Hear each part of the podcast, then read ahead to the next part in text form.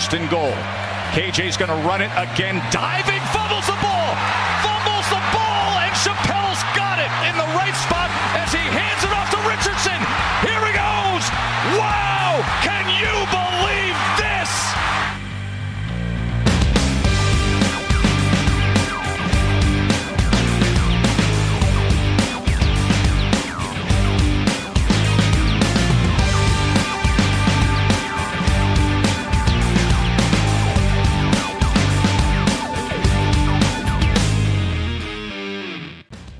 Salut à tous et bienvenue pour cette nouvelle émission du podcast Ball, un rendez-vous hebdomadaire pour vous plonger au cœur de l'actualité euh, du collège football, tout cela en français. Et au cours de cette émission on va aborder bien entendu la cinquième semaine de saison régulière de euh, première division donc NCA avec notamment euh, la mise au point euh, d'Ole Miss, Oregon State l'invité plus trop surprise et Duke sous-estimé en tout cas en fin de match fallait bien que je la fasse au moins une fois cette saison. Vous ne le voyez pas, il est déjà exaspéré par la piètre qualité des jeux de mots. Euh, Monsieur Morgan Lagré est en ma compagnie. Salut Morgan. Salut Greg, bonjour tout le monde. Effectivement, euh, aucun commentaire. Oui, non, mais ça après. euh, mais tu te contentes d'une victoire sobre et efficace, c'est le plus important.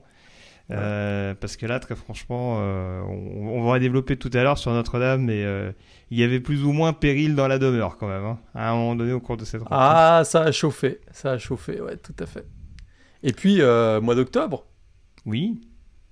Les playoffs du baseball démarrent Ah, cette semaine, non, mais monsieur on, a, non, mais on a dit qu'on arrêtait de parler de ça. On, on parle sérieusement, là on rentre dans le vif du sujet et tout de suite tu deviens anxiogène au début de cette émission.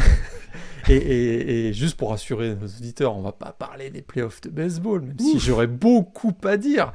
Ouais. Mais, mais, mais, mais, mais, aujourd'hui, grand événement, retour de demander le programme.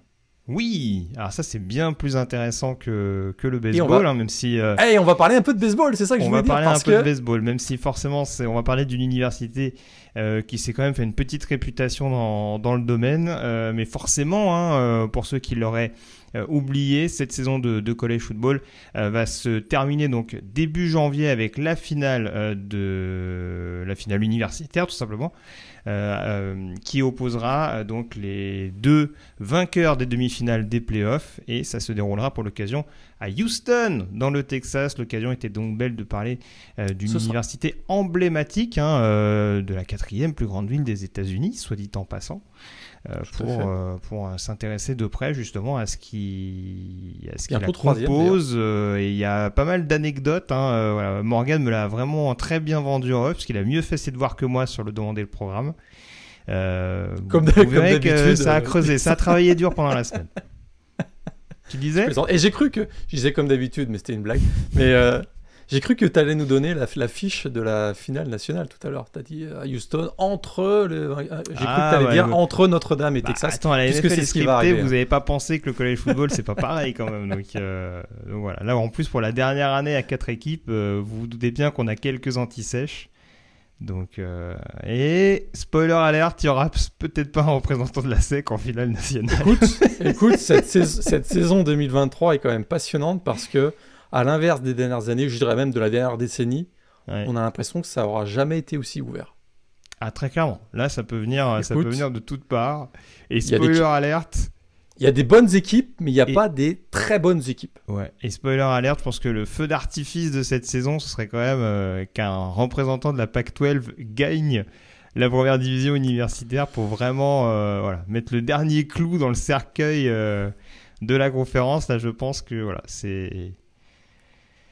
Je, je, je, je sais pas quelle serait la réaction du commissionnaire Kliavkov si, si, si- s'il y aurait un mélange de fierté et de, de, regret au vu, de- au vu du fiasco global des négociations. Mais voilà, le, le fait de se même- dire qu'on n'a jamais réussi à vendre la PAC 12 qui au final euh, ferme ses portes avec, euh, avec un champion national en son sein, c'est quand même assez formidable. Il y a même un scénario encore plus drôle à pas écarter, c'est deux équipes de la Pac-12 en Oui, finale. oui, bah oui, oui. non, mais, je veux pas pousser trop loin le raisonnement non plus. Moi, déjà, si on a un champion national issu de la PAC-12, et c'est pas totalement farfelu, parce qu'il y a deux, trois équipes Non, qui tournent plutôt non, pas mal, on va en reparler tout à l'heure. Mais, euh, mais voilà, attention, rappelez, comme on dit, vous l'aurez entendu ici en premier. Voilà, C'est ce qu'on dit. ouais. J'écoute pas tous les podcasts pour le savoir. Mais en tout cas, euh, j'ose espérer que tout le monde ne part pas dans des complots comme ça. Euh, bon, du coup, j'abordais donc cette question de la SEC. Morgan, en effet, il y aura la question euh, du demander le programme tout à l'heure. Le retour également du top 5 euh, hebdomadaire de la draft avec notre joueur hot euh, du moment. Mais avant tout cela, bien entendu, on recontextualise un petit peu tout ce qui s'est passé au cours de ce week-end et du côté de la conférence SEC. Il s'est passé énormément de choses au cours de cette cinquième semaine. Et on va commencer par euh, ce, cette orgie offensive euh, du côté euh, d'Oxford. On l'attendait, hein, cette confrontation entre deux équipes classées, à savoir Ole et LSU.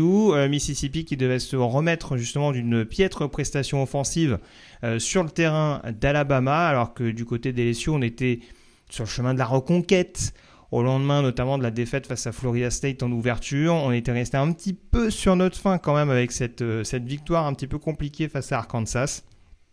Et bien là, on a eu vraiment du spectacle à tous les étages entre les rebelles et euh, les Tigers. Victoire 55 à 49 pour Ole Miss Morgan. Je vais alors. Les stats vont être dingues, on va les rappeler tout de suite parce qu'il y a même des records à la clé dans cette histoire.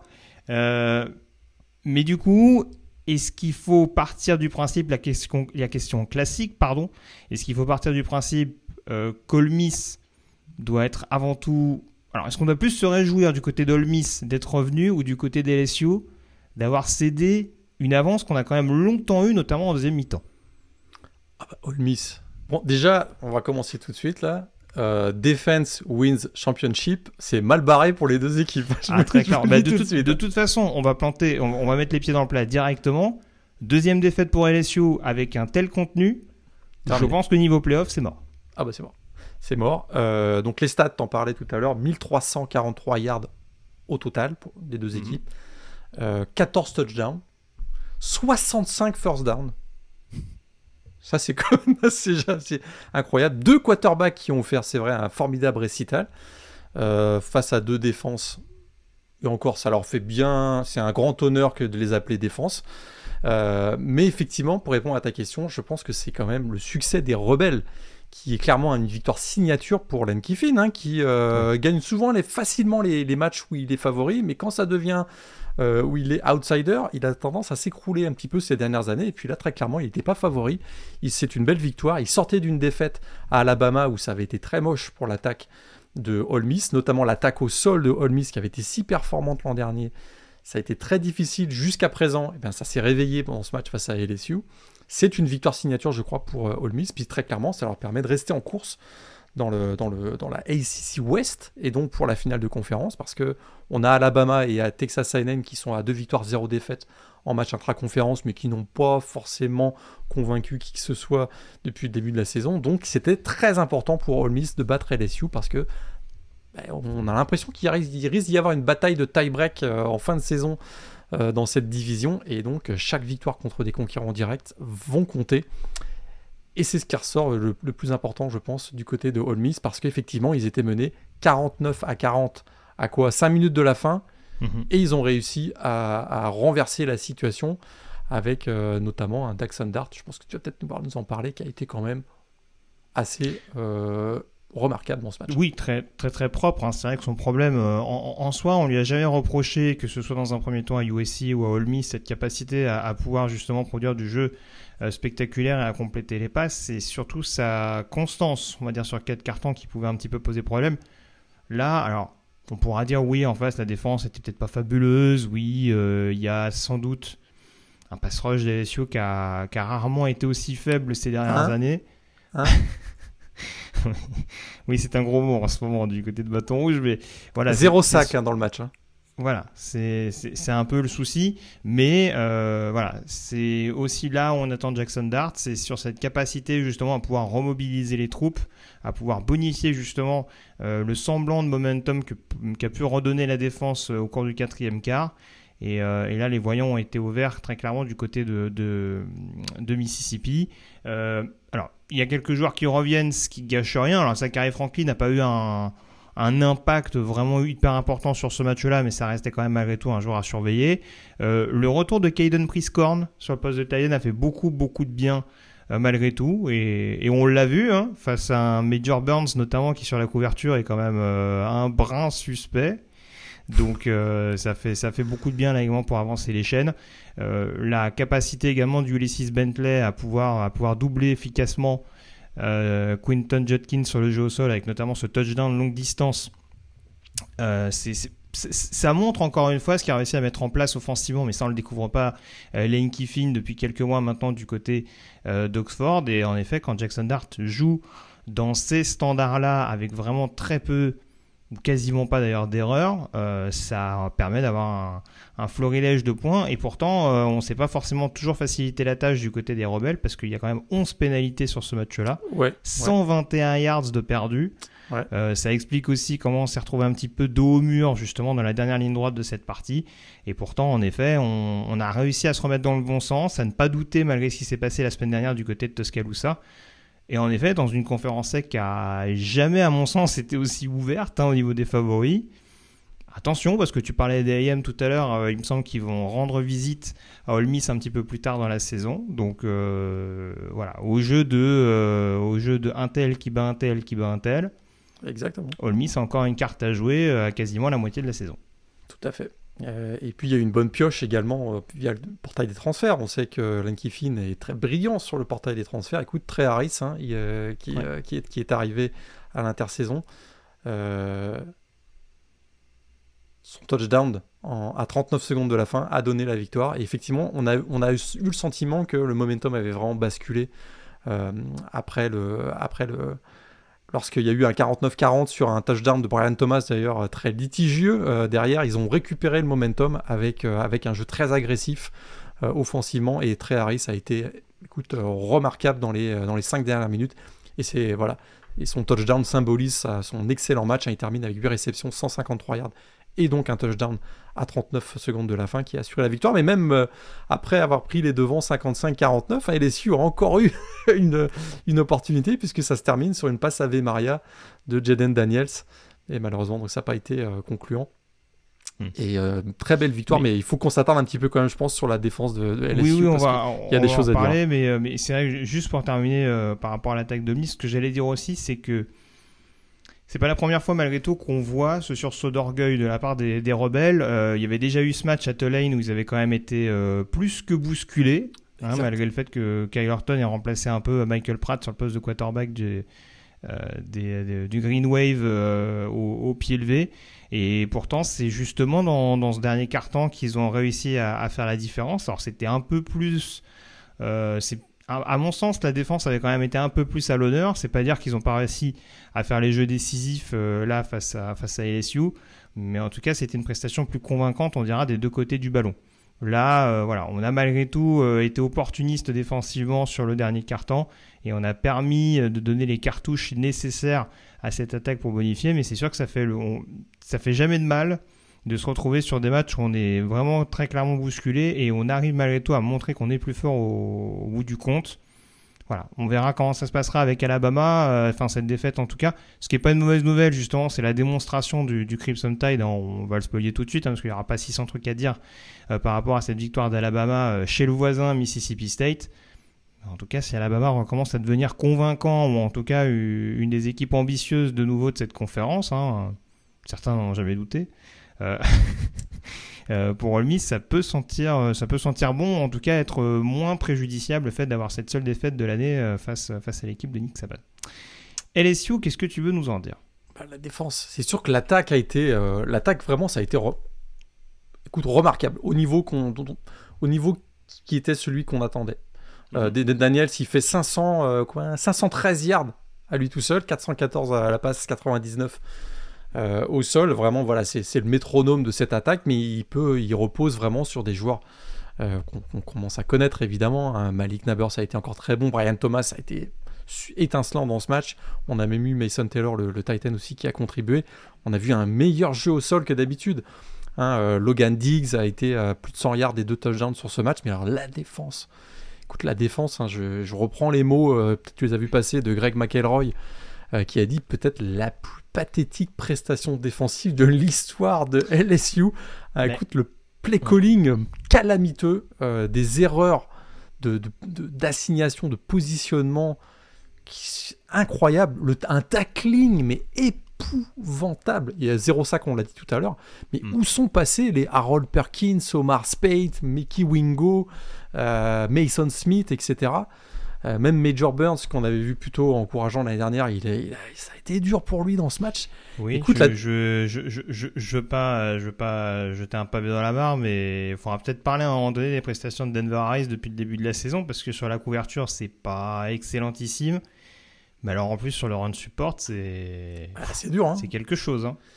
Écoute, 40, tu, perds en marquant 49 points. La dernière fois que euh, LSU a perdu un match en marquant 49 points, ça, ça te rappelle quelque chose? C'est le fameux 74-72. Voilà, donc euh, effectivement. Et, écoute, deux des trois matchs euh, de conférence ACC des Tigers de LSU cette année sont terminés par des shootouts. Et même la semaine dernière contre Arkansas, si Arkansas n'avait pas été aussi maladroit dans la red zone adverse, aujourd'hui LSU pourrait être à 2-3 euh, et quand on sait que leur prochain match c'est à Missouri. Oui, qui est, qui est invaincu à l'heure actuelle et euh, qui s'est imposé euh, ce week-end à Vanderbilt. Voilà, s'ils ont eu du mal à défendre sur Trey Harris, euh, juste une petite nouvelle pour eux, là, ils ont Luther Burden la semaine prochaine à couvrir. Euh, bon courage les amis. et, quand on sait que derrière, ils ont encore Auburn, Alabama à jouer, euh, Florida, bon Florida, on va en reparler, c'est peut-être moins, moins costaud, mais encore Texas A&M.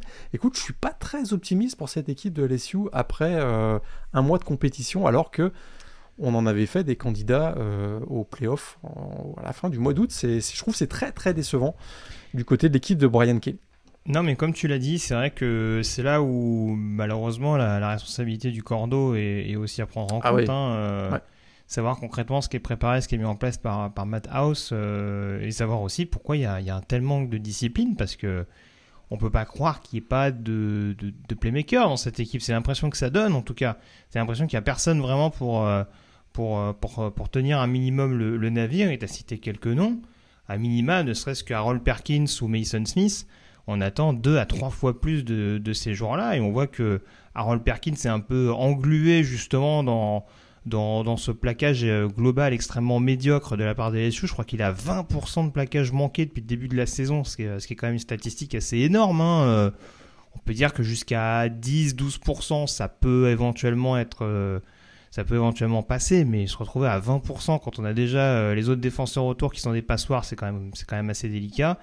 Mason Smith, on attendait un petit peu de pression, pour l'instant elle n'existe pas.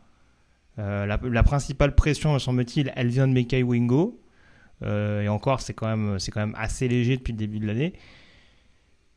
C'est oui, il y a, y a, vraiment une remise en question qui est nécessaire du côté des LSU parce qu'il y avait déjà eu plus de 40 points concédés contre les Seminoles. Euh, là, tu en abandonnes plus de 50 face à Ole Miss. Euh, tu parlais d'Arkansas, on n'est pas passé loin des 40, si ma mémoire ne me fait pas défaut. Ouais, ouais, tout à fait. Donc, euh, donc ouais, c'est, je veux bien. Après, c'est le charme du college football, en effet. Tous les joueurs n'ont pas le même niveau. Mais quand on est dans, une, dans des universités où ça recrute des 4 ou des 5 étoiles, où ça va aller piocher justement dans le réservoir de Texas AM ou ce, ou, ce genre de, programme de Georgia, etc., etc on attend quand même que les joueurs, notamment les défenseurs, euh, offrent des prestations assez différentes. Je veux dire, surtout LSU, la défense, bon, les, cornerbacks d'envergure, ce genre de choses. Enfin, c'est quand même une université qui est quand même assez réputée dans ce domaine-là.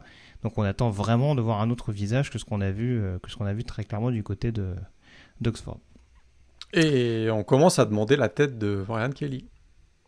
Oui, oui, oui. Bon, ça, ça oui, mais bon. Oui, on se doute. Rien ne surprend. Hein. Oui, on se doute. Il y a deux trois boosters qui n'ont pas beaucoup aimé. Euh, ça, ça après. Euh, oh là là. Comment ils ont parlé de mon université. Euh. Non mais voilà. Mais oui, bon après il y, a toujours l'histoire du salaire, etc.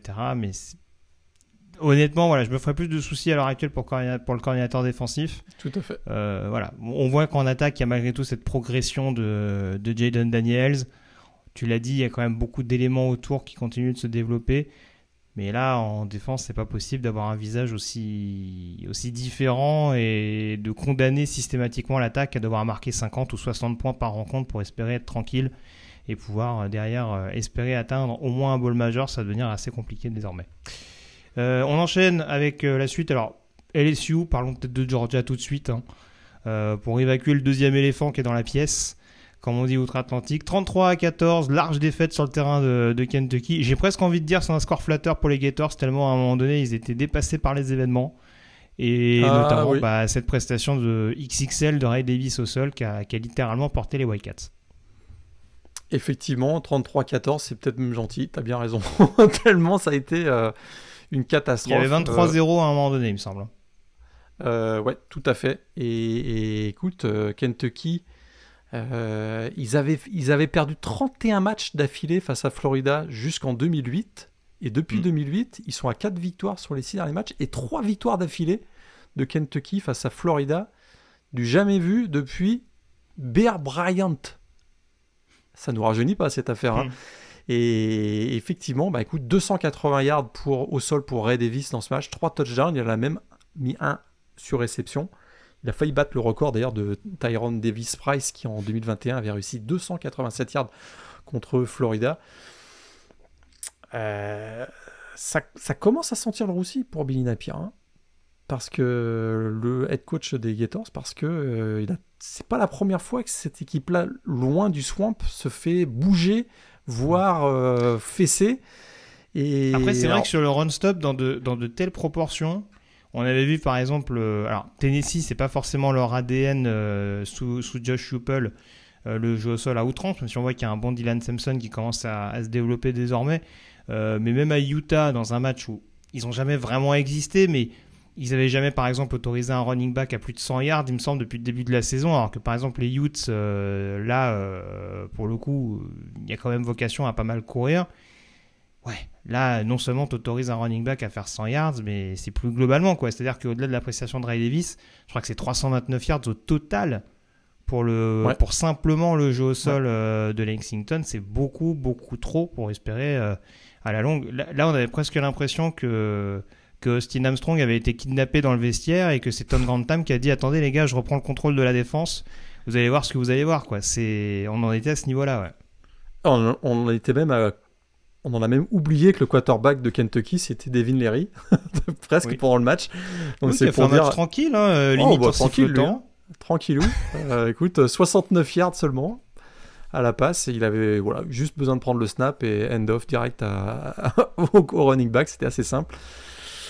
Écoute, euh, très très inquiétant pour, euh, pour la suite de la saison de, de Florida. Très clairement, on avait pendant la preview, on s'était posé la question si c'était une équipe qui pouvait aller en bowl.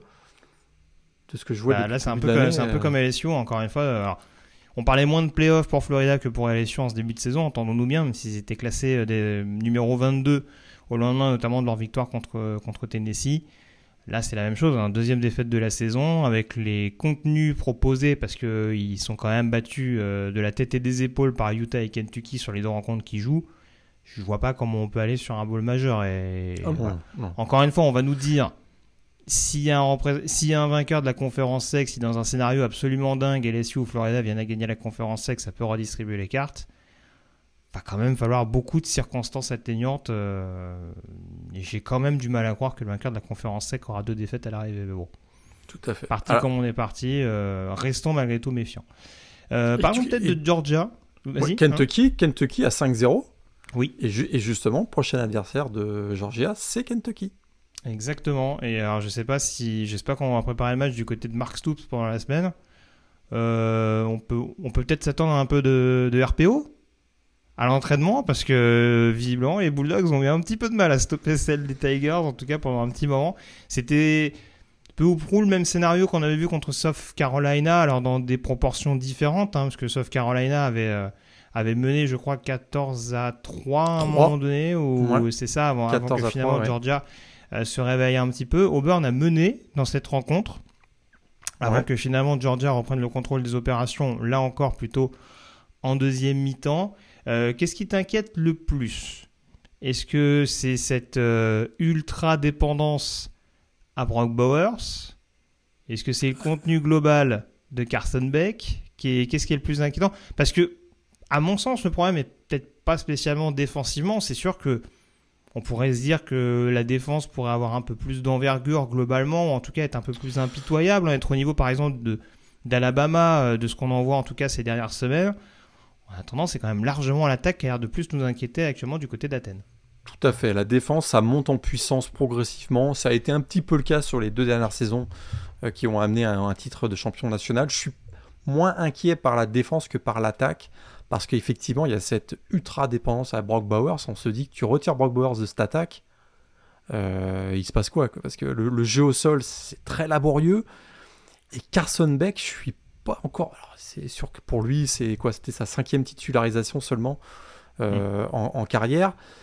Il va prendre, euh, il va prendre confiance et de l'expérience plus la saison va avancer, mais il n'y a pas ce côté clutch euh, que pouvait avoir Stetson Bennett. Alors là, tu vas me dire, bah si, il a eu quand même le côté clutch parce qu'il a réussi le touchdown euh, de la victoire. Ouais, j'ai plus l'impression que c'est un catch and run de Brock Bowers que un jeu euh, sorti de, mm.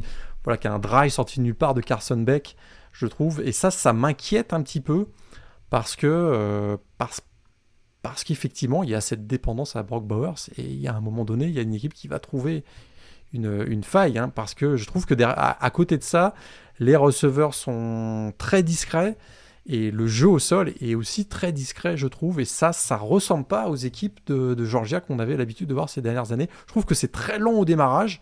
Certains vont dire, oui, il y a tellement de qualité, tellement de talent dans cette équipe que ça va finir par, par, cliquer et se décoincer.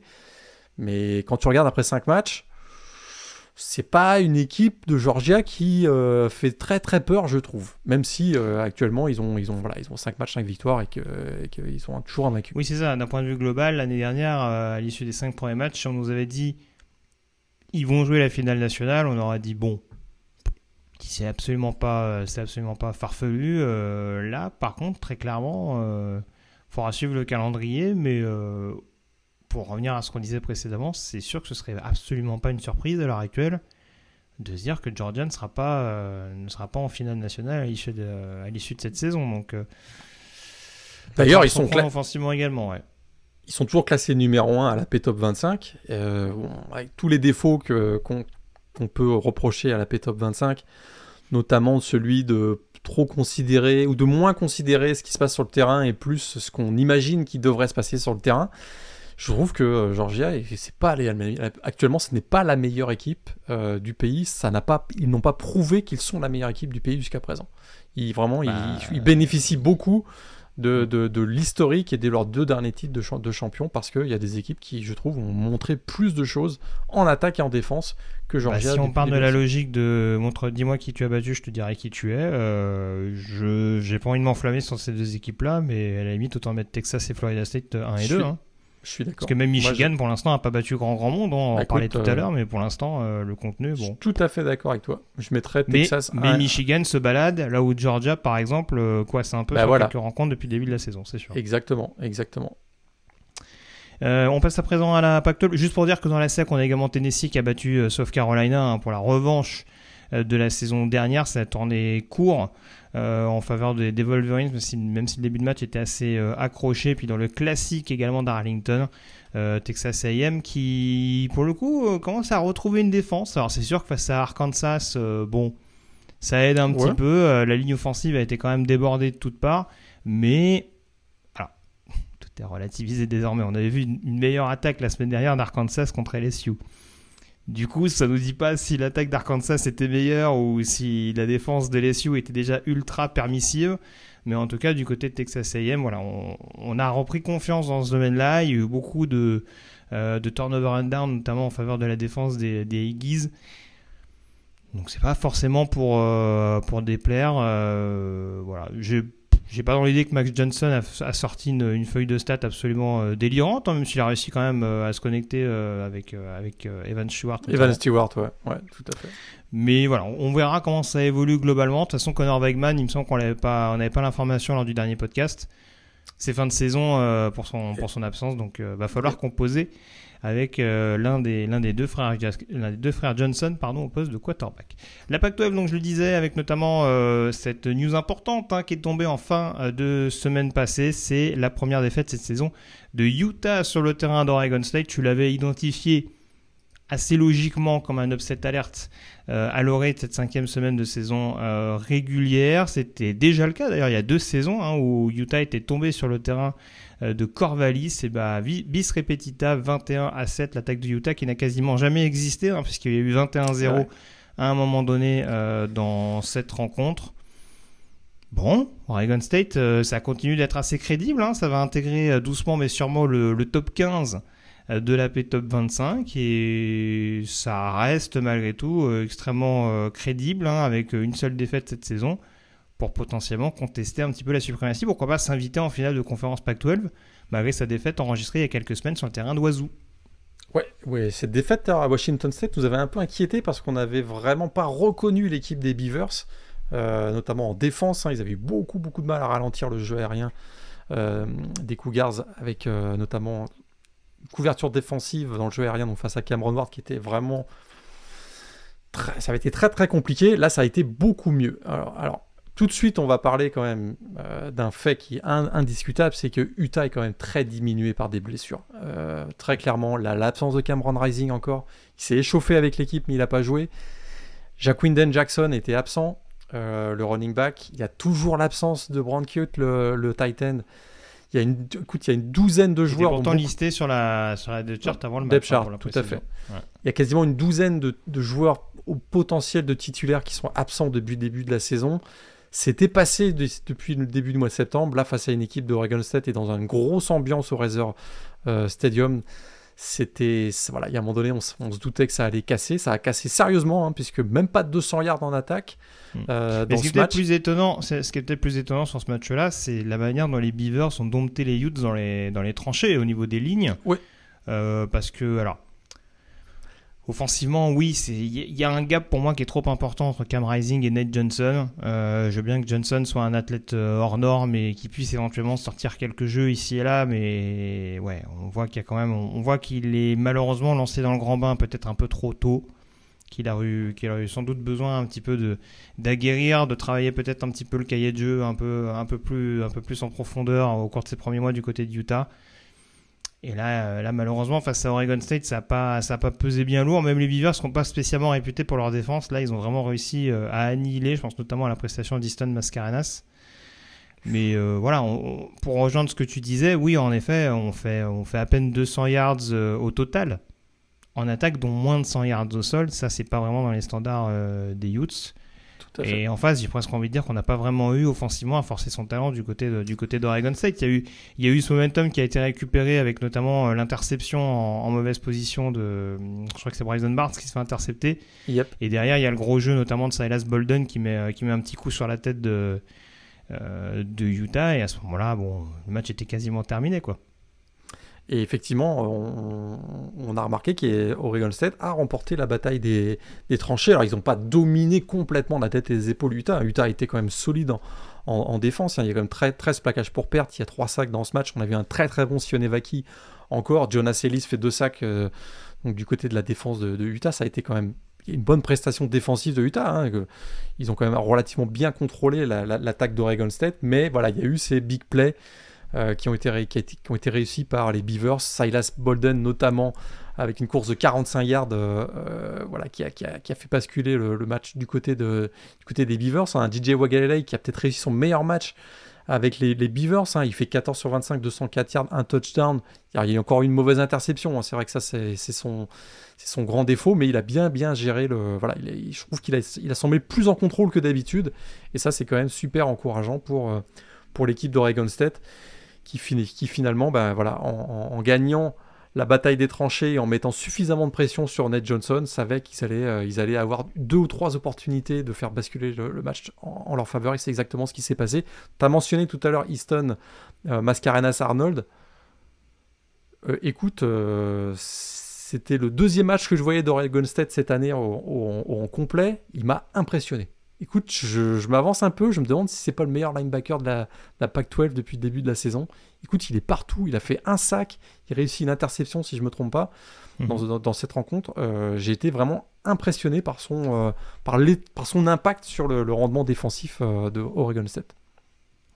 On parle des autres favoris également dans la Pac-12 avec notamment trois favoris qui se sont imposés à l'extérieur de manière assez différente. Globalement, on a Oregon euh, qui continue de dérouler hein, une semaine après avoir marché sur Colorado. Là, c'est sur le terrain de Stanford, donc ça restait assez prévisible. Mais victoire malgré tout, 42 à 6 des coéquipiers euh, de Bonix. Et puis on a également Washington et, USC qui se sont fait quelques frayeurs en fin de match, euh, mais qui ont globalement maîtrisé leur sujet. Washington vainqueur à Arizona 31 à 24 et USC euh, qui s'impose 48 à 41. Il y avait 41 à 14 à un moment donné dans ce Ah bah match pour, euh, pour les Trojans. USC, LSU, euh, même combat. hein. C'est sûr que ça, c'est le problème. Il y a une équipe qui est invaincue, qui manifestement, Oui, elle arrive à marquer plus de points que l'adversaire. Mais j'entends ce que tu dis. c'est que c'est ça c'est un problème c'est qu'on on, on projette USC comme un potentiel candidat au playoff avec des prestations défensives comme celles qu'on a vues face à Colorado en deuxième partie de match notamment on peut pas croire une seule seconde que USC peut exister dans les playoffs. Même si on l'a dit en introduction du- de l'émission cette année a l'air d'être un peu particulière avec pas vraiment de gros favoris qui se, qui se démarquent euh, maintenant et que tout est possible à mon avis mais écoute, on a un Caleb Williams qui est, absolument incroyable, encore 6 touchdowns dans ce match, mais la défense, quoi. Ils ont, écoute, la défense a été incapable de contrôler euh, la tentative de comeback sortie un peu de nulle part euh, par Shader Sanders, donc le quarterback euh, des, des, Buffaloes. C'est quand même. euh, c'est- un peu ce qu'on voyait déjà de, de Lincoln Riley à, à Oklahoma. Il a ramené Alex Grinch, son coordinateur défensif, et on voit exactement la même chose que ce qu'on voyait du côté des, du côté des Sooners. Et je trouve que c'est inquiétant.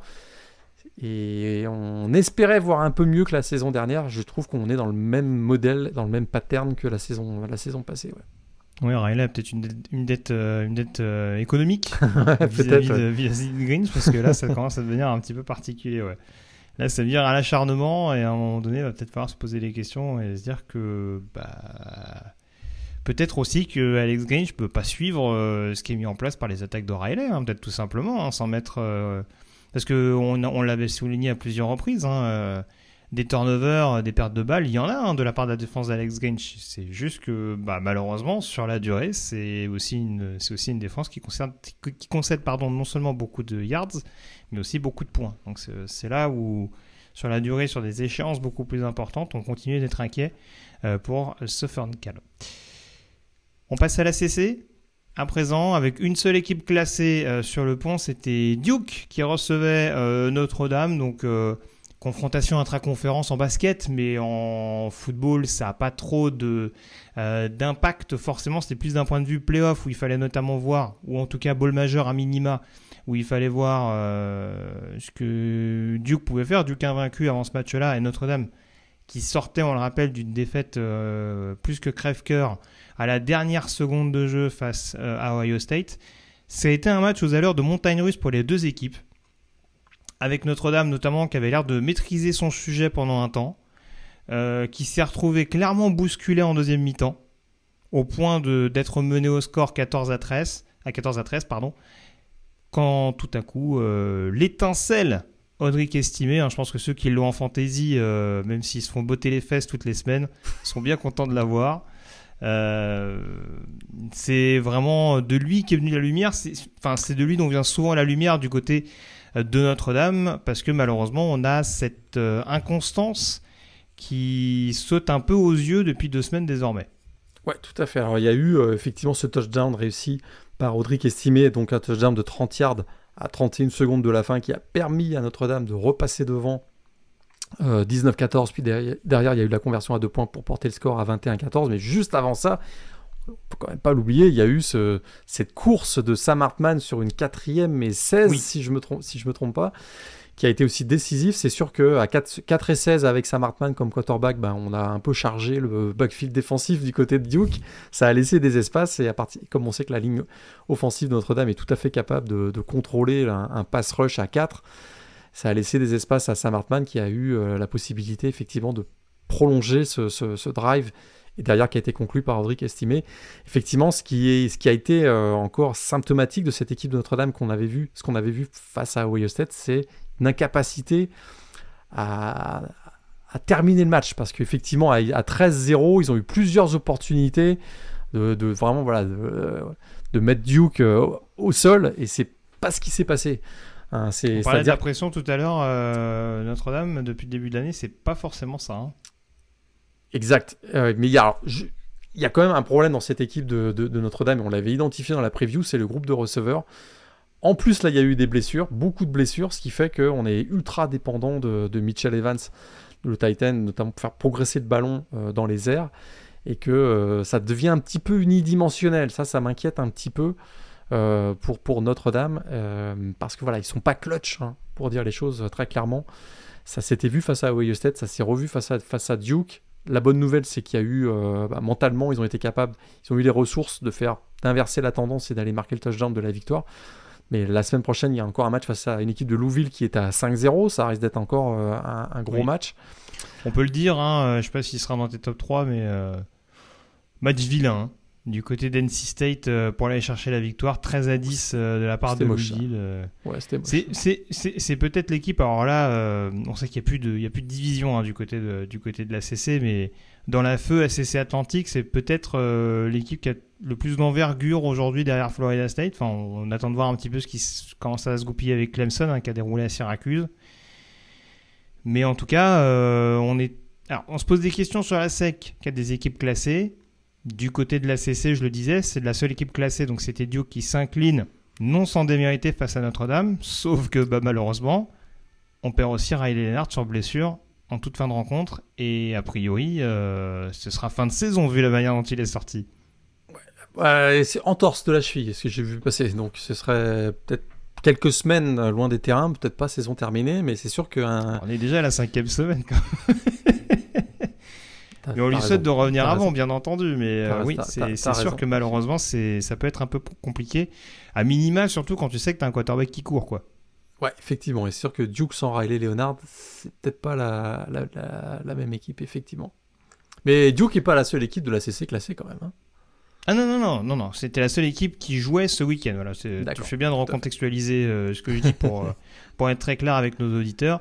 Il y a bien entendu Florida State, il y a Miami, il y a North Carolina, il y a toujours des équipes euh, qui sont classées, mais c'est vrai que là, Duke, on prend un petit coup, non seulement d'un point de vue résultat à l'échelon national, parce qu'encore une fois, il n'y a pas des, des implications intra-conférences dans cette défaite de Duke face au Fighting Irish, mais la blessure de Riley Leonard peut être un petit peu problématique pour la suite notamment.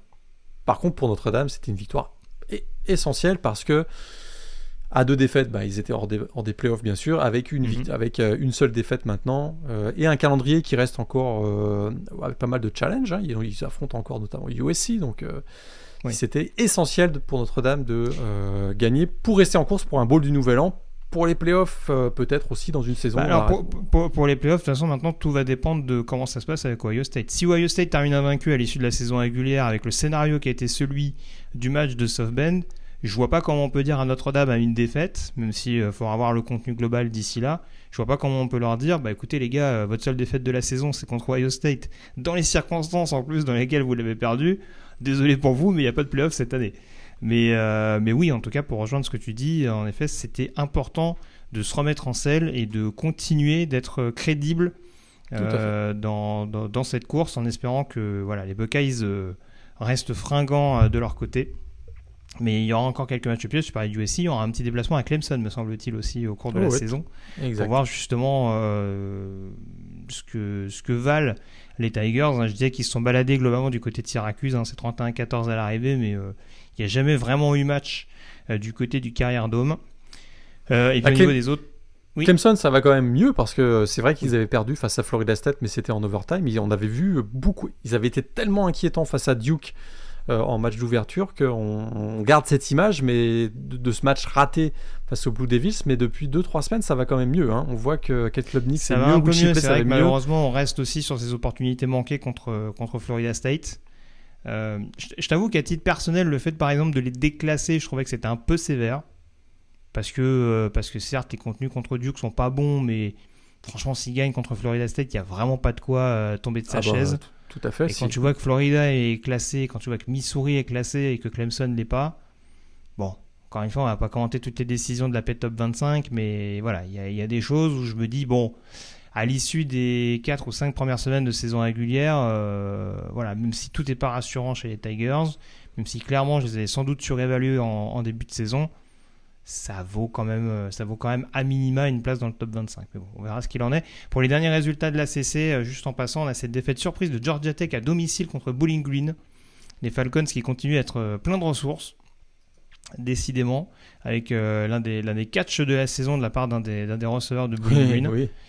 Euh, Et puis, bonne et mauvaise nouvelle alors du côté de Virginia Tech avec la victoire face à Pittsburgh. Ça, c'est une bonne nouvelle parce que ça relance les Hawkeyes, hein, qui étaient, les Hokies, pardon, qui étaient, euh, qui étaient clairement euh, dans le dur euh, depuis le début de la saison. hein. victoire 31 à 38 à 21, je vais y arriver, euh, face à Pittsburgh, qui jouait malgré tout avec Phil Jurkovec au poste de quarterback. Oui. On était un petit peu inquiet sur son état de santé, mais figurait bien derrière le centre euh, lors de ce déplacement du côté de Blacksburg. La mauvaise nouvelle, c'est que bah, malheureusement pour Wilfried Penney, euh, voilà, il y a toujours de moins en moins de snaps. On, on semble faire un petit peu moins confiance aux fait. Français du côté de, de Brent Pry. Donc voilà, on, on lui souhaite le meilleur. On lui souhaite que voilà ça. Les, temps vont vite évoluer hein, euh, positivement, mais euh, malheureusement il y a un petit peu moins de sacs, à, un petit peu moins de snaps à se mettre sous la dent. Euh, un peu moins de 10 snaps, il me semble, à l'issue de cette semaine. Donc voilà, on retiendra avant tout la victoire, je pense, du côté de Virginia Tech. On s'intéresse à présent à la Big 12 avec notamment pas mal de favoris qui se sont imposés. C'est le cas notamment de Texas. Euh, je sais pas si Texas is back, mais en tout cas, euh, Kansas ne l'était pas lors de sa venue du côté d'Austin. Euh, ça a pas mal déroulé. Victoire 40 à 14, donc des Longhorns, avec notamment une grosse prestation de Jonathan Banks, euh, de Jonathan Brooks, décidément, au niveau du jeu au sol. Donc ça, c'est une bonne chose pour, pour prendre la suite effica- efficacement de, de Bijan Robinson. Oklahoma également qui s'impose assez nettement euh, face à Iowa State 50 à 20. L'un des principaux résultats importants, Morgan, c'est peut-être la victoire de West Virginia à TCU 24 à 21. Euh, longtemps mené au score, les Montagnards, et qui finalement euh, s'impose dans le Money Time. 24-21, effectivement, dans un match qui était euh, bah, déjà coup près, même si on a l'impression que c'est des matchs coup près à chaque fois pour Neil Brown. Mais, effectivement, ça fait beaucoup de bien pour West Virginia, dont le bilan est de, si je me souviens bien, ils sont à 4-1 4-1, c'est ça. Donc c'était quand même, voilà, ils sont bien positionnés. Juste derrière les deux, euh, les deux ogres, on va dire, Texas et, et Oklahoma. Alors c'est sûr que pour Texas, hein, quand tu joues Kansas sans Jalen Daniels, c'est pas pareil. ça aide. Euh, mais on a vu un très bon Queen Ewers qui vraiment, euh, voilà, qui semble, qui semble vraiment euh, être en parfait contrôle dans, la- dans- au sein de l'attaque des, des Longhorns. Jonathan Brooks, tu l'as dit. Jonathan Brooks, tu l'as dit, a plus de 200 yards au sol dans ce match. On a trois équipes à, à 2-0 au match intra-conférence. C'est Oklahoma, c'est Texas, c'est West Virgi- West Virginia, on vient de le dire. Et la semaine prochaine, il y a un match entre... euh, Un petit Red River Showdown. Oh, Red River Showdown, Oklahoma, Texas. Deux équipes à 5-0. Première fois depuis 2011 que Ouais. les deux équipes sont invaincues euh, avant le match, donc au Cotton Bowl de la semaine prochaine. Ça, Bon, on va parler, on va y ça va en sent... parler en Sortez le popcorn On va en parler en détail tout à l'heure, mais on parlait de revanche entre Tennessee et South Carolina. C'est possible Oh qu'il y oui, ait un ouais, il y a de une petite revanche. le score de l'année dernière, combien? 49 Du à côté 0 de Dallas. Ah, on, va voir ça, mais voilà, au niveau de la Big 12, en tout cas, pas mal de, de favoris qui ont, qui ont gagné. Euh, West Virginia, attention quand même à, à ne pas sous-estimer, seule défaite de la saison, c'était à Penn State en plus. hein, donc, euh, il s'était pas fait ouvrir d'une trentaine de points de mémoire. Donc, euh, donc euh, ça peut éventuellement être un des invités surprises hein, de, cette, de cette conférence. Pour pourquoi pas euh, jouer le rôle de trouble fait au milieu de Texas et Oklahoma. On n'écartera pas Kansas State malgré cette euh, défaite d'une courte tête à Missouri il y a quelques semaines de ça. Ouais, Bien contre, entendu, on attend à voir les conférences, les confrontations intra conférences. Oui. Dur dur, à part BYU, dur dur pour les nouveaux venus dans la Big 12. hein. Oh oui. Euh, UCF 0-2, Cincinnati 0-2, Houston 0-2. Houston qui perd le rivalry, rivalry game contre Texas Tech ce week-end. ça- La transition est, est difficile. hein. Très clairement. On passe à la Big Ten à présent avec très peu de surprises. Globalement, Michigan et Penn State notamment qui déroulent euh, sur le terrain de Nebraska et de Northwestern. On s'attendait à un match moche du côté d'Iowa City. Je pense qu'on n'a pas été déçus. Euh, victoire 26 à 16 euh, de la part des Hawkeyes. Et on va le dire très franchement, si Michigan State avait gagné ce match, je pense qu'il n'y aurait pas eu scandale. Bah non. Euh, ça, joue, ça joue quasiment à un retour de, de coup de pied de Cooper DeJean, le, le defensive back d'Iowa. Pour le reste, euh, honnêtement, c'était quand même assez vilain globalement la prestation. On a Minnesota qui s'en sort euh, là encore de manière miraculeuse contre Louisiana après avoir été mené à un moment donné dans la partie à domicile. Et puis, euh, on peut le dire, hein, les retrouvailles sont parfois douloureuses. Brian on a fait l'amère expérience Ah en bah ouais. retrouvant Ryan Walters, l'ancien coordinateur défensif d'Illinois, désormais head coach de Purdue, et ben un match du côté de West Lafayette et ça a déroulé pour les Boilermakers. Victoire 44 à 19 avec notamment enfin un jeu au sol euh, performant euh, pour les joueurs de Purdue. Ouais, effectivement, c'était des retrouvailles et il va s'en souvenir. On a vu Tyron Tracy qui a été bon dans, dans, ce match. Donc, effectivement, petite surprise. Hein, je m'attendais à voir. J'avais identifié Illinois comme une équipe qui pouvait aller loin dans la, Big Ten West. non, c'est pas, pas le cas. Défensivement, hein, très clairement, on voit que le départ de Troy Walters, ça, fait mal à cette équipe, plus que ce que je l'avais imaginé. Donc euh, effectivement, victoire 44 à 19 de Purdue dans ce match. Tout à fait. Et niveau snap, c'est un peu plus compliqué pour Wilfried Payne en ce début de saison. Euh, Jeffrey Mba a un peu plus de, de répétitions au fil des semaines. Euh, de son côté, je crois que c'est un demi-sac enregistré sur ce match-là. Et solidement ancré dans la rotation, notamment avec, avec Malin Langam et, et Isaiah Nichols sur le premier rideau défensif de Purdue. Donc euh, voilà, on espère que voilà, il n'est pas encore forcément titulaire. Je suis tenté que ça veuille dire quelque chose aujourd'hui. Hein. Le plus important, c'est euh, c'est régulièrement sollicité.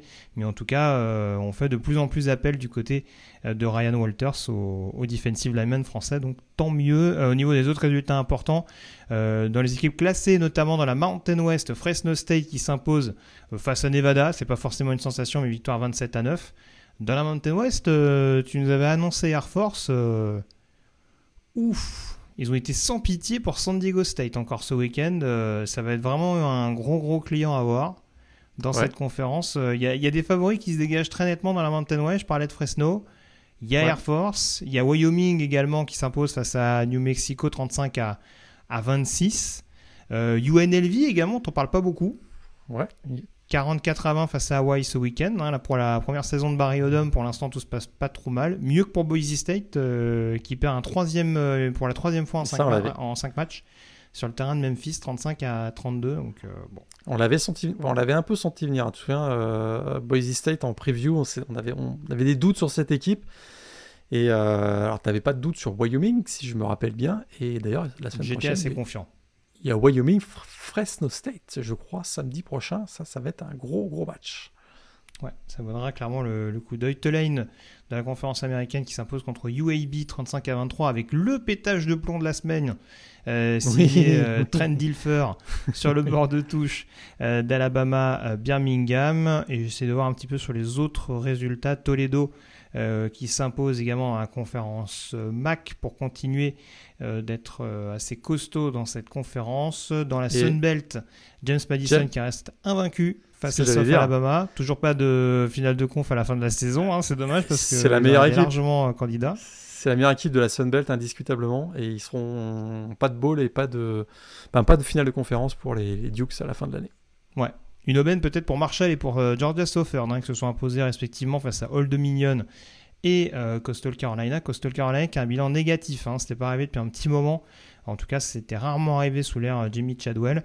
Et puis on a également Texas State qui euh, s'impose à Southern Miss pour sa quatrième victoire en cinq matchs. Hein. Là aussi, ça se passe bien pour la première année de J.J. Kinney à la tête de Texas State. Un petit mot très rapidement également du winner of life peut-être qui est en train de, bien. qui est sur le chemin de la rédemption Arkansas State, victoire 52 à 28 à UMass. Euh, troisième victoire en 5 matchs pour Arkansas State qui allait d'avoir enfin trouvé un quarterback. Jalen Raynor, effectivement. Ouais, 6 touchdowns au total, me semble-t-il, pour lui. Euh, dans une démonstration de force sur le terrain de, de, UMass. On est loin de la première victoire de la saison pour, euh, pour Massachusetts sur le terrain de New Mexico State. Depuis, la machine s'est quelque peu enrayée. Exactement. Ton top 3 de la semaine?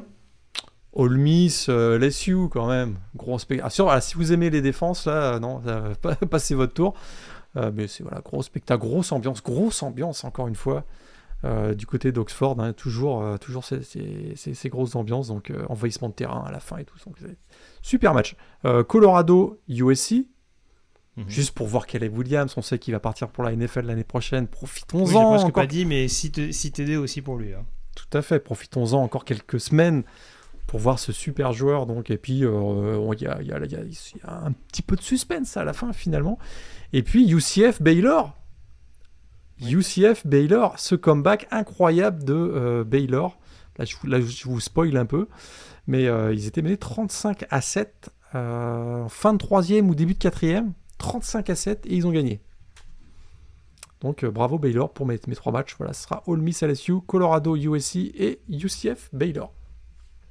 Très bien. Ton top 5 de la draft, tant qu'on enchaîne sur nos classements Ouais, alors pas de changement dans la composition, mais les places changent un petit peu. Caleb Williams, numéro 1, je pense que là, euh, c'est locked presque. Euh, Marvin Harrison, il a, bon, Ohio n'a pas joué ce week-end, donc je laisse Marvin Harrison numéro 2. Olufashanu, le, le left tackle de Penn State, toujours numéro 3. Brock Bowers gagne une place quand même, juste pour euh, marquer son, son excellent match et son touchdown de la victoire. Hein. c'est un peu, un peu euh, cosmétique. Hein. Je le fais passer de 5 à 4 et je fais passer de 4 à 5 Drake May, le euh, quarterback de North Carolina. Pas de, pas de gros changements, mais ça bouge un petit peu dans mon top 10. Peut-être que dans les semaines qui viennent, ça va, ça va changer. Très bien. Bah, J'ai pas de raison de bouleverser également mon top 5, sachant qu'il y a beaucoup de joueurs qui n'ont pas joué. Voilà. Euh, donc, euh, je vais. alors, pour, le, pour, pour la beauté de la prestation globale, je vais quand même mettre Caleb Williams en numéro 1. Euh, Oluf- Olufashanu, pardon, tackle de Penn State en, numéro 2. Donc, je vais quand même mettre à l'honneur ceux qui ont joué au cours de, de ce week-end. Par contre, derrière, euh, en effet, euh, en numéro 3, j'ai Marvin Harrison, numéro 4, Drake May. Et en numéro 5, Jared Verse, sachant qu'aucun des trois n'était sur le pont au cours de ce week-end. Ton joueur de la semaine, Morgan Ah bah, T'en as parlé tout à l'heure brièvement, ça m'a fait rire. Cooper de Jean Ah bah écoute, c'est le mien aussi, hein, forcément. On va le dire Ah tout de ouais suite, il n'y a pas eu de prestation Non, vraiment non, ouais. individuelle bluffante. Mais c'est vrai que celle de Cooper Didin dans un match euh, longtemps insipide, c'est compliqué de pas le mettre en avant. Tout à fait. Six plaquages donc contre Michigan State, un touchdown sur retour de punt, mentionné, on l'a mentionné tout à l'heure, le touchdown de la victoire d'ailleurs. Mhm. Alors, un, un cornerback un peu de grande taille, on voit que c'est un Il y une peu mode. interception en plus dans le lot? Il a, il a une interception, absolument. Euh, cornerback plutôt de grande taille, hein, je pense que c'est 6 pieds 1, donc euh, un petit peu plus que la normale, on va dire. Un ancien joueur de basket, un stat intéressante, je sais pas si tu le sais ça, mais euh, il, il fréquentait le même lycée, Iowa High School, que un certain Harrison Barnes, qui a été un des gros rookies de la saison dernière avec les Raptors de Toronto. Il a, il a plus de points en carrière que Harrison Barnes sous le maillot de son lycée. Alors, je- alors, Du coup, je suis pas sûr que ce soit Harrison. Je pense que tu te trompes sur le prénom. Mais j'ai un doute sur le. Harrison Barnes, je crois que c'est l'ailier euh, qui joue à Sacramento. Ah bah oui, oui, tout à fait. Tout à Euh, fait, Scotty je- Sco- Scotty Barnes. exactement. Tout à fait. Et alors c'est Oui, je me disais, dis donc, mais il fait. est si vieux que ça. Non, non, non, non, tout à fait, tout à fait, tout à fait. Et donc, ancien prospect 4 étoiles, hein, Cooper de Jean, euh, genre plutôt instinct- instinctif. Et surtout, ce qui va intéresser peut-être certains scouts NFL, c'est sa polyvalence, parce qu'il est capable de jouer safety, il est capable de même jouer linebacker, capable de jouer nickelback, on l'a déjà vu, euh, parce qu'il a une bonne lecture, il est, il est assez complet, il fait rien de manière extraordinaire, mais il fait, il fait tout manière bien, donc euh, plutôt bon plaqueur, donc notamment sur le run support, donc un joueur qui peut être intéressant. Je sais qu'on le voit dans certains, certaines mock drafts très très haut, euh, très très haut je parle, on le voit des fois dans la fin de premier tour ou dans le deuxième. Je pense plus que c'est un joueur de quatrième, cinquième tour pour être très très honnête. Il a, on a parlé des choses positives là, le, back pédale, euh, c'est moche. Je je, peux, te dire que c'est pas terrible. Donc ça, ça risque, ça risque de pas il, être a un. plus, é- un- il y a plus esthétique, c'est sûr. Mais ouais, euh, bon, après, après, je te trouve un peu dur. Peut-être un deuxième. Euh, pro- Hmm. enfin, premier, oui, je suis encore un peu, un peu sur mes gardes, mais il faudra peut-être un peu rassurer. C'est vrai que c'est un profil, par exemple, qui est pas sans rappeler celui d'un Isaiah Simmons il y a quelques saisons avec Clemson, avec un gabarit forcément qui est différent peu, parce que Simmons c'était vraiment une armoire, à, une armoire à glace. Mais euh, mais il y a quand même des similitudes et quand on voit justement la difficulté un peu de Simmons à à pouvoir justement euh, faire la transition en NFL dans, dans ce rôle un peu hybride, c'est pas impossible que voilà, on se dise ok, on a un athlète hors norme qui peut qui peut notamment euh, retourner des coups de pied, ça c'est ça, c'est indéniable. Après en défense, voilà, on pourra lui demander de faire pas mal de pas mal de choses.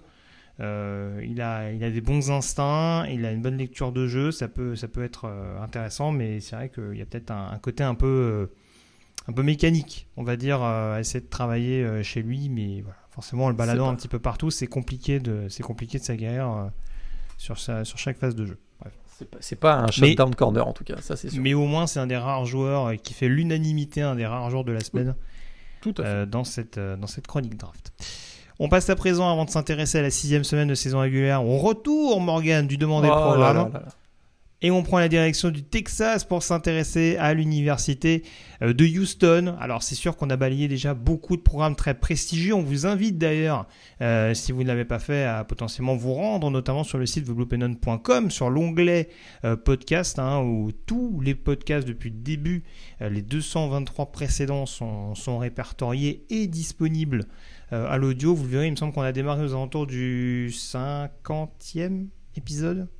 Je, crois que c'est c'est assez contenu entre 50 et 100, hein, il me semble. Hein, ça va être, euh, euh demander programme, c'est plus 50 et 80, je pense. On a oui, oui, 5... voilà. Parce qu'après, on est passé sur les yearbooks ensuite. Donc je pense que 50 à 80 à peu près. On a fait ça deux années, ça devait être les saisons. C'est ça, 2007 bah, et 2018. Ouais, 2017, 2018. Et 2018, je pense, ouais. Donc euh, voilà, n'hésitez pas éventuellement à, y aller, notamment sur, les universités un peu plus prestigieuses, mais on s'intéresse donc au théâtre de la future finale nationale, donc euh, Houston, avec pas mal de choses à dire. Je le disais tout à l'heure, grande ville des États-Unis, plus grande ville euh, du Texas, et forcément en conséquence une des principales universités publiques de, de, cet État éminemment important au sein du pays de l'oncle Sam. Et ça n'a pas toujours été une, fac publique d'ailleurs. Alors ça a commencé euh, en 1929 à Houston, donc évidemment. Houston Junior College, euh, créé donc euh, en 1929, jusqu'en 1934, c'était le nom, Houston Junior College, puis c'est devenu ensuite en 1934 University of Houston. Alors c'était d'abord une fac privée euh, mais finalement, l'État du Texas est venu à son secours en 1963 en raison d'une chute brutale des, dons privés. évidemment, on est aux États-Unis, euh, c'était aussi une fac réservée aux Blancs hein, jusque dans les années 60. Et bien sûr, euh, la lutte pour les droits civiques ont permis aux Afro-Américains d'y être admis à partir donc, du milieu des années 60. Alors le campus... Hmm. On est aux États-Unis, a fortiori au Texas, en première partie du XXe siècle. Oui, ça peut, ça peut s'expliquer. Oui d'autant plus. Euh, campus, 3,5 km, donc assez large, qui s'organise autour du boulevard Cullen, Cullen Boulevard. Alors on trouve hein, plusieurs districts sur le, sur le campus, et notamment le Central District, où on peut admirer l'un des bâtiments les plus emblématiques du campus, le Ezekiel Cullen Building. Magnifique bâtiment administratif sans fenêtre. Chacun ses goûts. Euh... c'est esthétique à l'extérieur, quoi. Après, tout à fait, voilà. C'est, c'est voilà. Faut pas être claustro, quoi. Exact, exact, exactement. Alors, classé 182e euh, au pays parmi les facs euh, publiques. Il y a notamment euh, des études pharmaceutiques qui sont relativement réputées. on a également, alors c'est une grande fac en sciences sociales et ça, les facs qui sont bien classés en sciences sociales, on sait que ça bosse. Hein, donc, 182e, euh, je blague évidemment, c'est une petite blague. Mais on va dire qu'au niveau académique, c'est pas la fac la plus rayonnante du pays. Même si effectivement il y a notamment des études en, euh, études pharmaceutiques et aussi en aérospatial, puisque évidemment euh, il y, a, pas très très loin la NASA qui se trouve du côté de Houston, évidemment. Hein, donc euh, on a des laboratoires de recherche dans les superconducteurs notamment, qui sont utilisés bien sûr dans les fusées qui sont envoyées par la NASA, et puis en aérospatial. Donc, euh, et puis même depuis quelques années, euh, il y a un gros laboratoire en intelligence artificielle. Donc j'ai un peu taillé tout à l'heure, mais ça reste quand même une fac tout à fait respectable. Oui, on travaille un peu, même si on est beaucoup dans le social.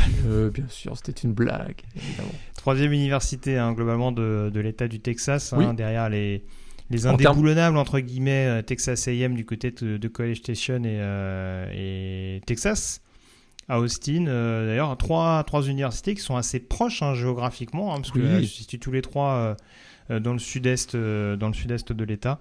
Donc voilà, c'est un peu le c'est un peu le Palo Alto local, Silicon Valley du Texas. je pense qu'on peut, on peut, C'est plus Austin. C'est plus Austin qui, serait le Palo Alto du, Texas.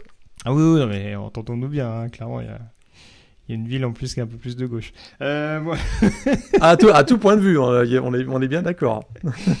très bien, non, mais ça c'est juste pour la petite transition politique. Euh, tu voulais...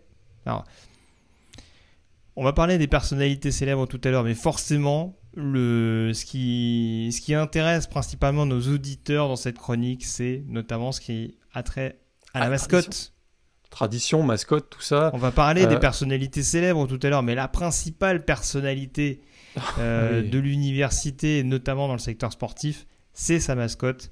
Parle-nous donc de Shasta. Juste avant de parler de Shasta, je vais, je vais parler des couleurs, les couleurs traditionnelles de la fac de Houston, le rouge scarlett et le blanc albino. Mhm. Eh bien, c'est en référence à Sam Houston, un général américain qui a d'ailleurs donné le nom à une fac pas si loin de, de Houston. hein. Oui, qui a récemment Général- perdu contre Houston d'ailleurs. Tout à fait. Donc, un général américain qui a joué un rôle important dans la Texas Revolution. Euh, il a d'ailleurs été le premier président de la République du Texas, hein, Sam, Sam Houston. Mais surtout, l'un de ses ancêtres, un certain Sir Hugh Padanium, était un baron normand, chevalier templier. Et si vous connaissez votre histoire, eh bien les templiers, quelles étaient les couleurs du drapeau des templiers Bien sûr, un drapeau blanc avec une croix rouge. Vous avez fait le lien. Le blanc et le rouge portés par les joueurs de Houston, c'est en référence aux chevaliers templiers qui ont mené croisade pendant euh, trois siècles à défendre Saint-Louis notamment. Mais la mascotte, alors la mascotte Shasta, Shasta le cougar, Rien à voir avec les Templiers. Rien à voir avec les Templiers. Alors, il faut savoir que Shasta, euh, il n'y a pas de cougars au Texas. Ils viennent tous de. Je sais pas si tu as vu ça, mais tous d'une réserve naturelle de l'État de Washington, Mhm. au nord-ouest des États-Unis.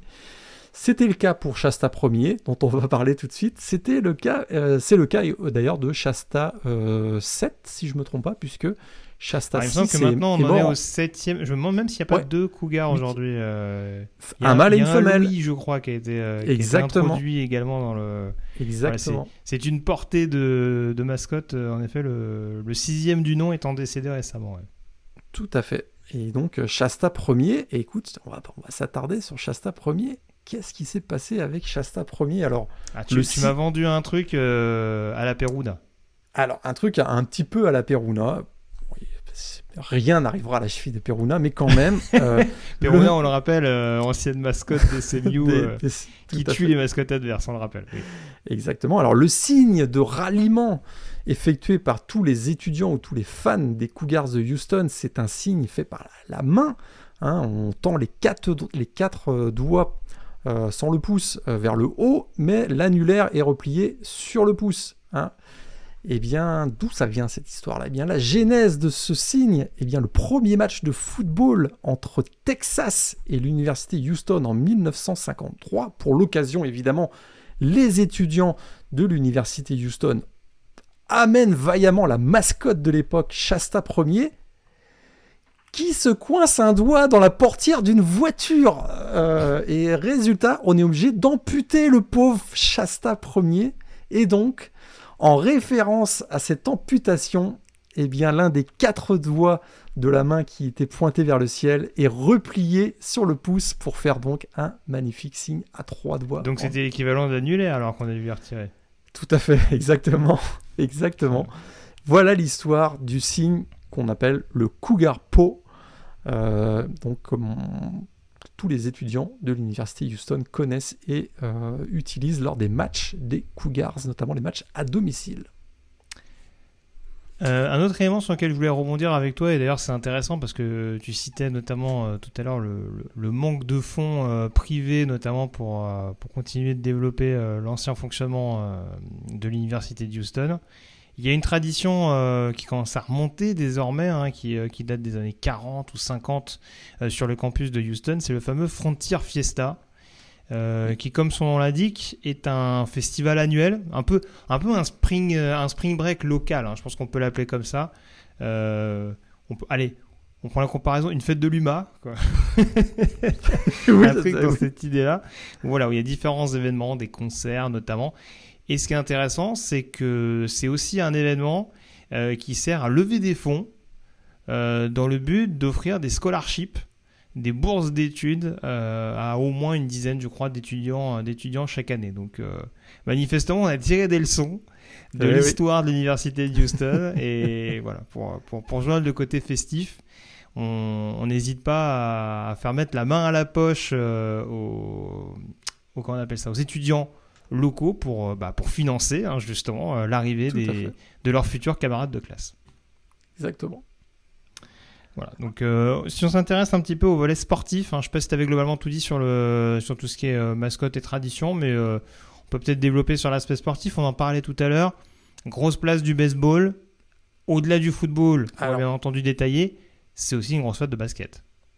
Basket, les Cougars ont atteint six fois le Final Four dans leur histoire. Mhm. C'est pas, c'est pas négligeable. Euh, grosse fac de golf aussi, hein, 16 fois euh, champion NCA en golf. Et il y, a du beau monde passé par là. On peut déjà commencer avec certains alumni. hein. On a vu Fred Coppels, euh, ancien numéro 1 mondial, qui est passé du côté de la fac de Houston. Nick Faldo aussi est passé brièvement du côté de, du côté de Houston. Donc il y a eu quand même des, des, des- des sportifs intéressants. Alors c'est sûr qu'en basket, là, là, il y a du lourd. Attention, si vous connaissez votre NBA, il y a des joueurs que vous allez reconnaître. Il y a d'abord, bien sûr, ça remonte un petit peu, hein, mais 12 fois All-Star, surnommé de Big E, Elvin Hayes, bien sûr, légende du basket de la NBA, mais plus proche de nous.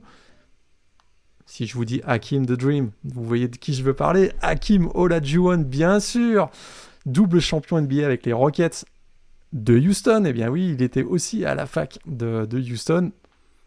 Clyde de Glide, bien sûr, Clyde Drexler, jamais champion.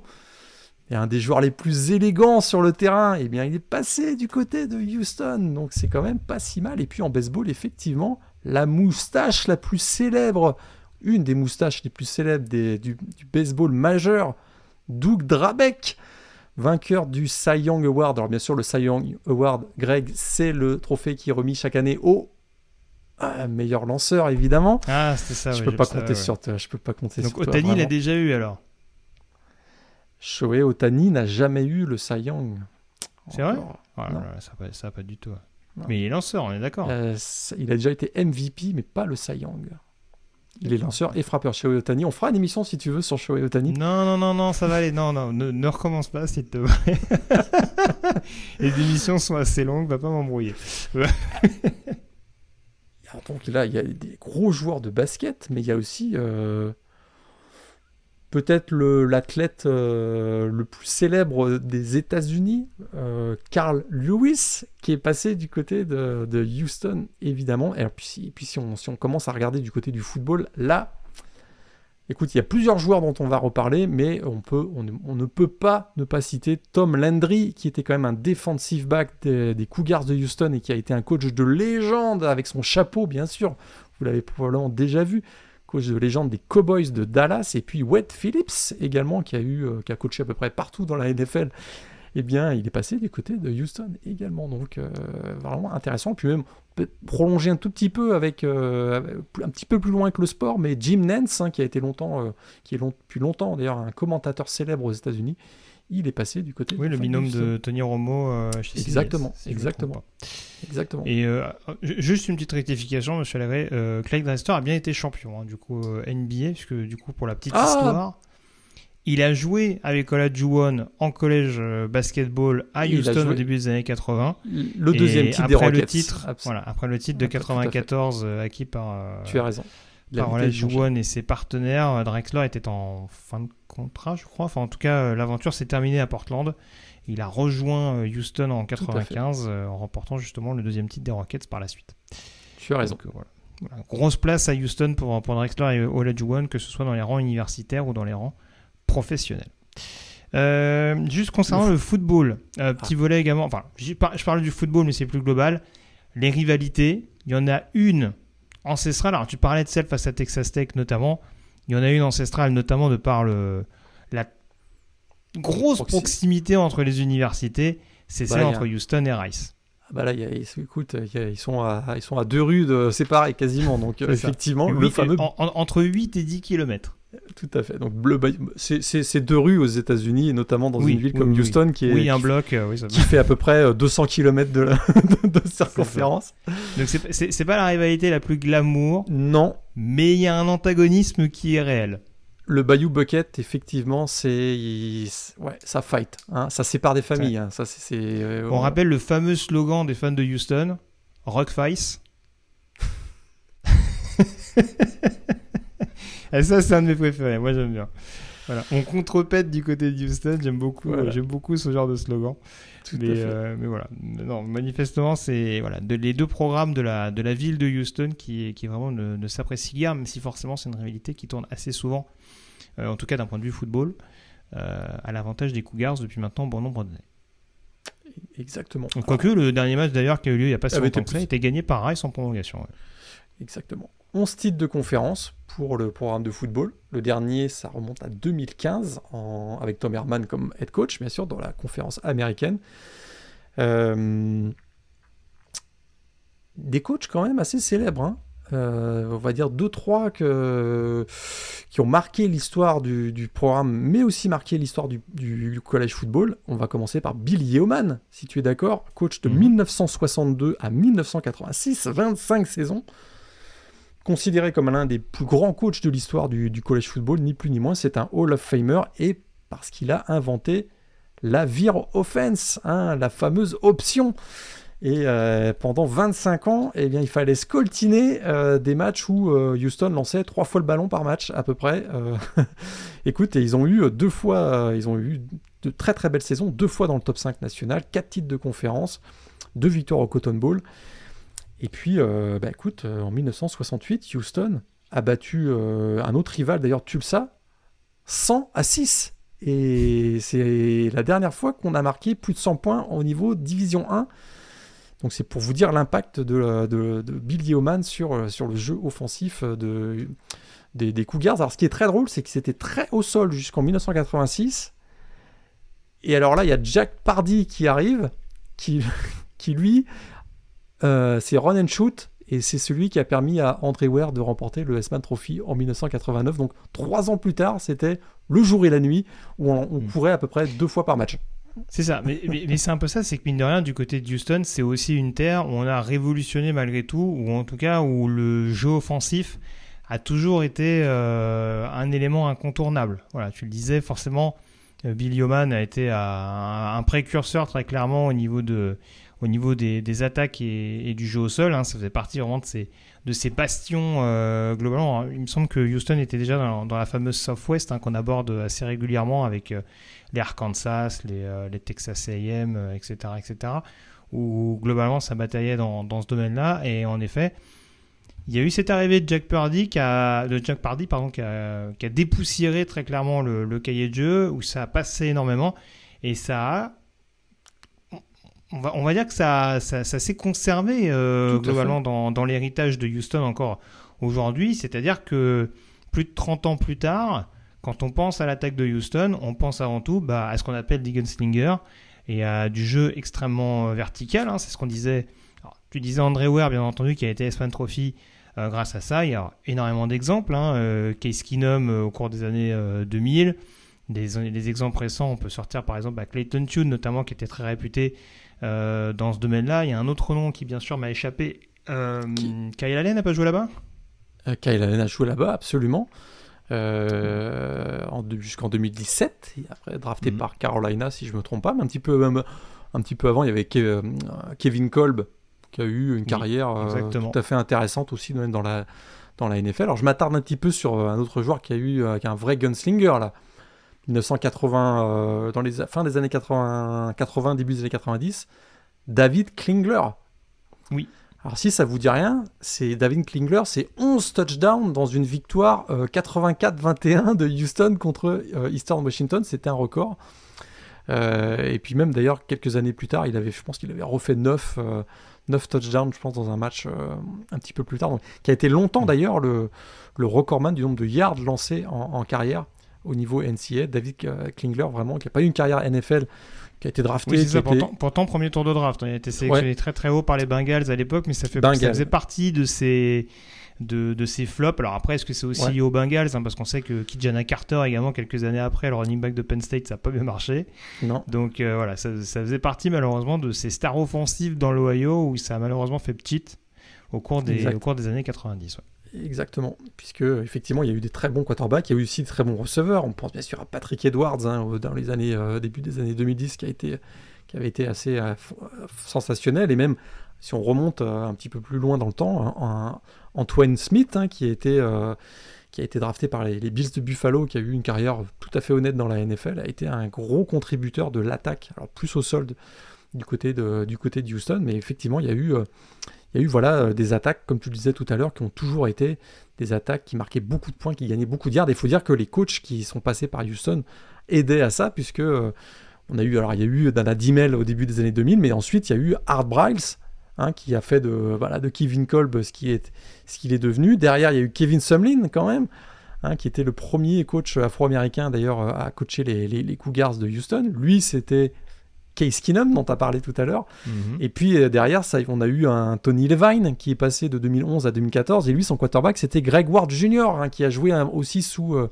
l'ère suivante, donc l'ère euh, Tom Herman. Donc voilà, tout à fait raison. et ça se prolonge jusqu'à aujourd'hui avec Dana Holgersen, qui est, on, s'en souvient, bah voilà, qui faisait qui fait partie du, de l'arbre de Mike Leach, donc l'arbre du coaching de Mike Leach. Donc tu as tout à fait raison. Depuis, depuis Jack Pardy, on va dire, ça fait une trentaine d'années maintenant, presque 40 c'est effectivement le jeu aérien qui prédomine du côté de, du côté de Houston, alors que Bill Yeoman a, marqué l'histoire du college football avec son jeu au sol. C'est assez euh, paradoxal.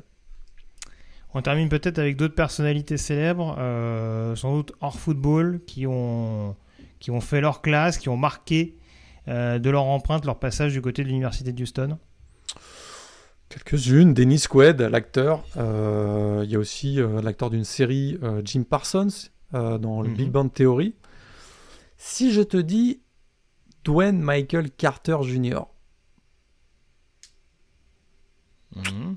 Lil Wayne, bon ok, il est, ah resté il est resté quelques semaines, après il s'est barré, mais, il est passé du côté de Houston quand même. Puis euh, il, y a des, voilà, il y a un chanteur très célèbre, hein, Kenny Rogers, avec ses, sa chevelure blanche, euh, chanteur country très célèbre du sud des États-Unis eh bien, est également passé du côté de Houston. Sinon, il y a Miss, Miss USA 2008, je savais que ça allait te plaire aussi. Euh, Crystal, Stewart, elle est passée du côté de Houston. bon, bah, très bien. Bon, on regardera ça, ce sera, ça sera pas mal, ça nous, ça nous rajoutera une petite touche de glamour euh, pour terminer globalement cette chronique. Demander le programme, euh, je sais plus ce qu'on fait la semaine prochaine, j'ai un doute sur le, sur le programme, mais c'est pas très très grave, on, on développera un petit peu en détail. Euh, on sillonne un petit peu. Euh, je crois que on va sillonner un petit peu le pays. Je crois qu'on va aller du côté de Westwood la semaine prochaine, du côté de UCLA. Ah, ben oui, bien entendu, oui, oui, c'est ça. Je disais bien qu'on changeait un petit peu de, de cadre et qu'on quittait le Texas pour la Californie.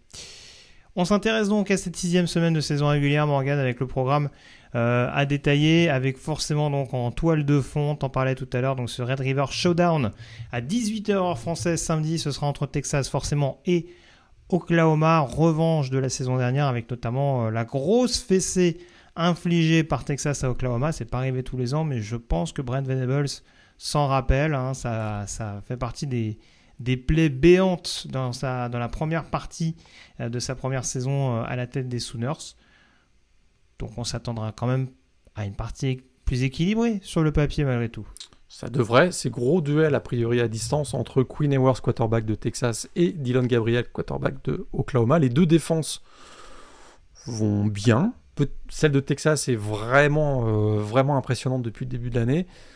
Oklahoma, c'est beaucoup mieux que l'année dernière. Euh, on n'aura peut-être pas un shootout hein, dans ce match. On sait que les deux attaques vont, très très bien, notamment celle d'Oklahoma. Je m'attends peut-être à un match un petit peu plus euh, défensif que ce qu'on pourrait imaginer sur le papier. Euh, mais un match, en tout cas, a priori, beaucoup plus serré que le 49-0 qu'on avait eu l'an dernier en faveur des Longhorns.